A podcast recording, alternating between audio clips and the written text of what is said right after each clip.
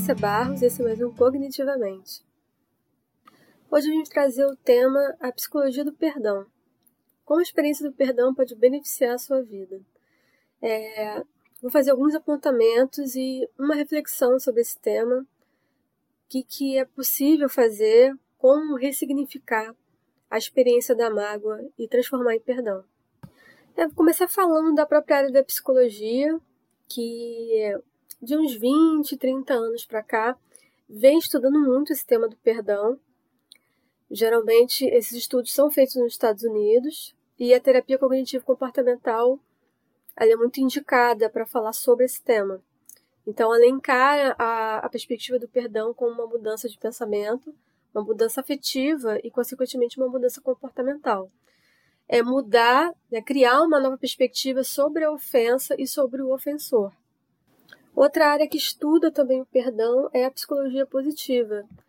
A psicologia positiva ela foi criada em meados dos anos 90, é uma área, digamos, nova da, da psicologia, e ela aponta que existem muitos aspectos positivos em perdoar, aspectos biológicos, sociais, emocionais, e ela pode trazer mais sabedoria, trazer mais afeto, é, questões ligadas à espiritualidade, a, a psicologia positiva também fala disso, e o perdão pode promover essa melhoria, melhoria no desenvolvimento do ser humano e torná-lo mais saudável.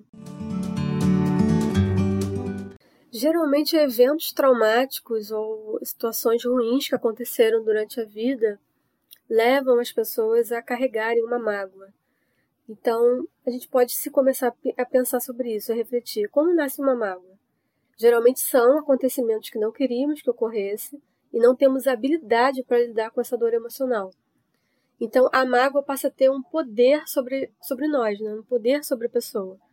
Então é bom a gente começar a entender o porquê que isso acontece. Isso acontece a partir desse ponto. A gente começou a carregar a mágoa, ela criou um espaço dentro da nossa, da nossa emoção, do nosso psiquismo, e a gente foi alimentando ela no, no decorrer do tempo e acabou não se livrando dela. A partir da experiência da mágoa, a gente pode começar a compreender se ela tomou um grande espaço na nossa vida. Por exemplo, como a gente se sente, como a gente se sente em relação a isso? Quais são os sentimentos envolvidos? Como seu organismo reage a isso quando você lembra desse, desse trauma, dessa experiência ruim, negativa?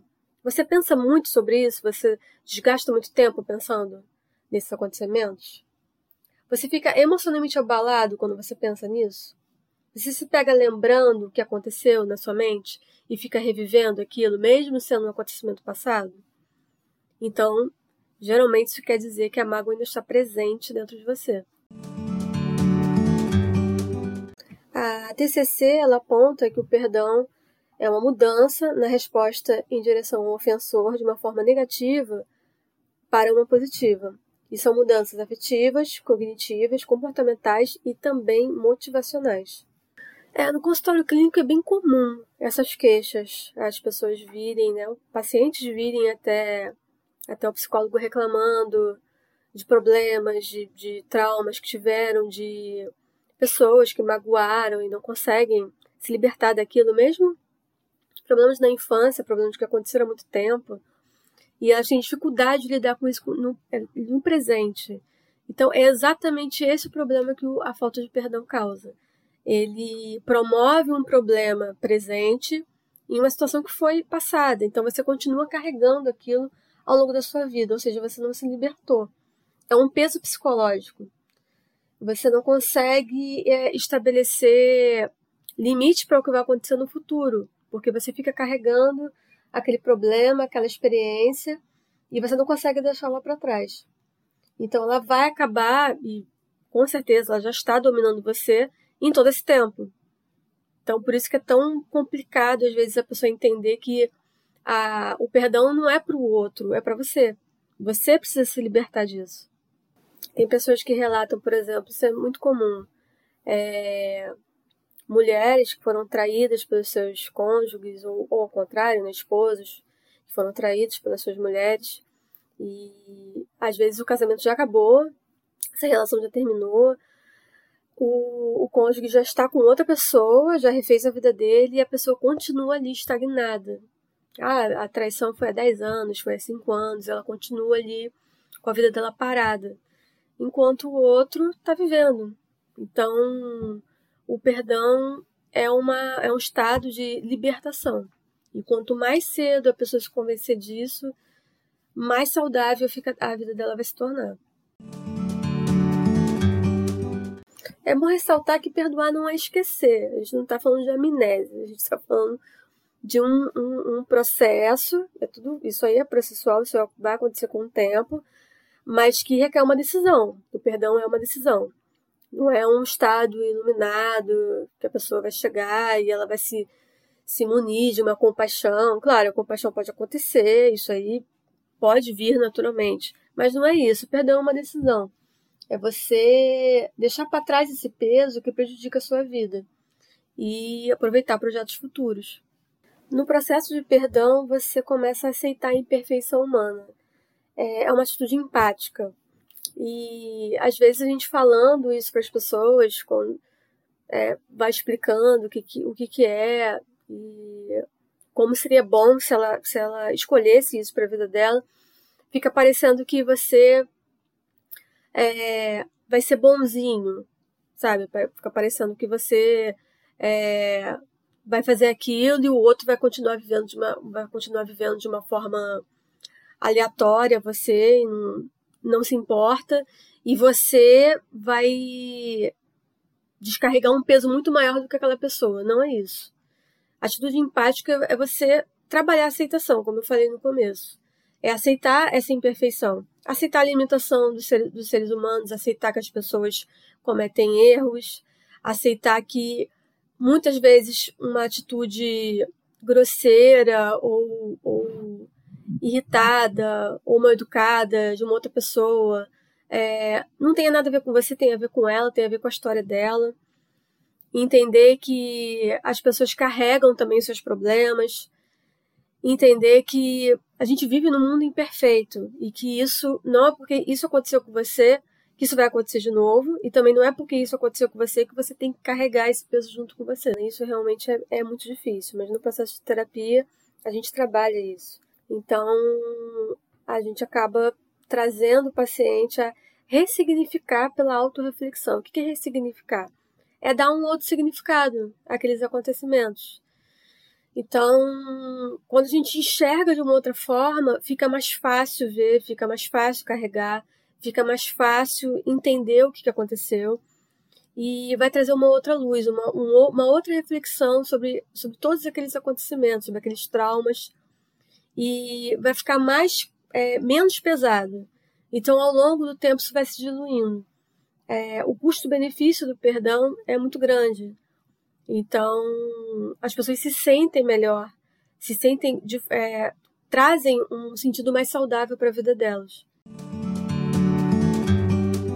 Perdoar é um recurso psicológico para a promoção da saúde mental. Então, assim, existem vários ganhos em relação ao perdão: a autoestima, a esperança, o bem-estar, a tomada de decisão, a redução do estresse, a sintomas depressivos. Tem muitas pessoas que entram em depressão por conta de falta de perdão, liberar é, esses sentimentos, elas não conseguem lidar com aquilo.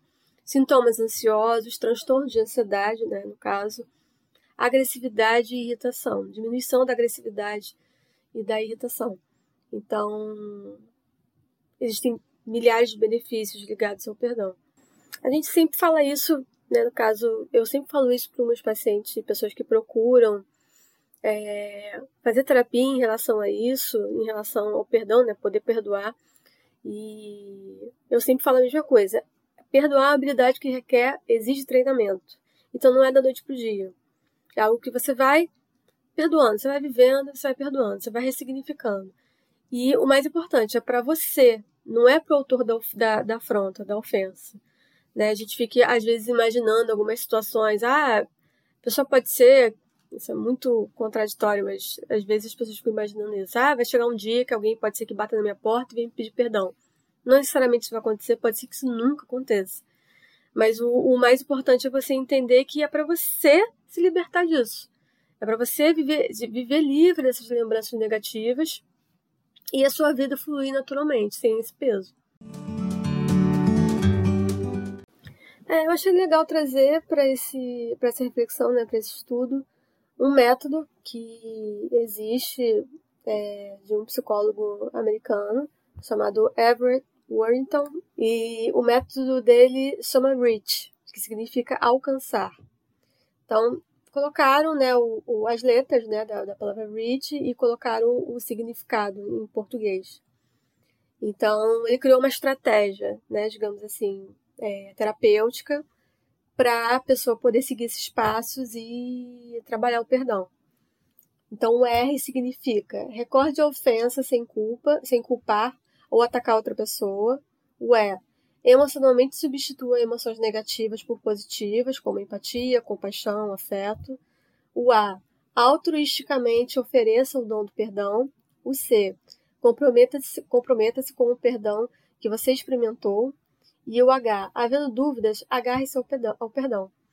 Então, ele é pioneiro no estudo do perdão lá nos Estados Unidos. Tem outros é, psicólogos também que já se envolveram com esse projeto e com outros projetos. É, mas no Brasil, no caso, fazendo terapia, isso também pode ser trabalhado, não necessariamente seguindo esse modelo é, terapêutico, mas a TCC trabalha muito com estratégias, então esses objetivos vão ser trabalhados naturalmente na terapia.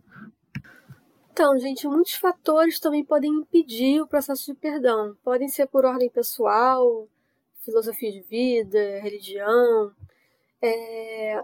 mas o, o importante é a gente entender que o, perdão é um ensino, né? Como eu falei, é um treinamento. E ele é uma decisão. Então, assim, a gente consegue decidir e optar por perdoar. Isso não é algo que está só relacionado a pessoas religiosas ou é, espiritualizadas. Isso é algo que realmente a gente pode decidir trabalhar. E a gente pode conseguir, a gente pode alcançar esse objetivo. Então, gente, esse foi o conteúdo que eu vim trazer hoje.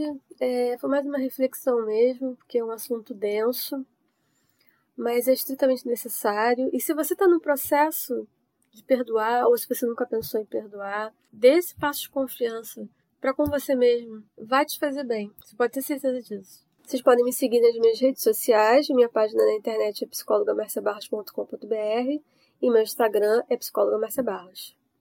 Muito obrigada. Até o próximo podcast.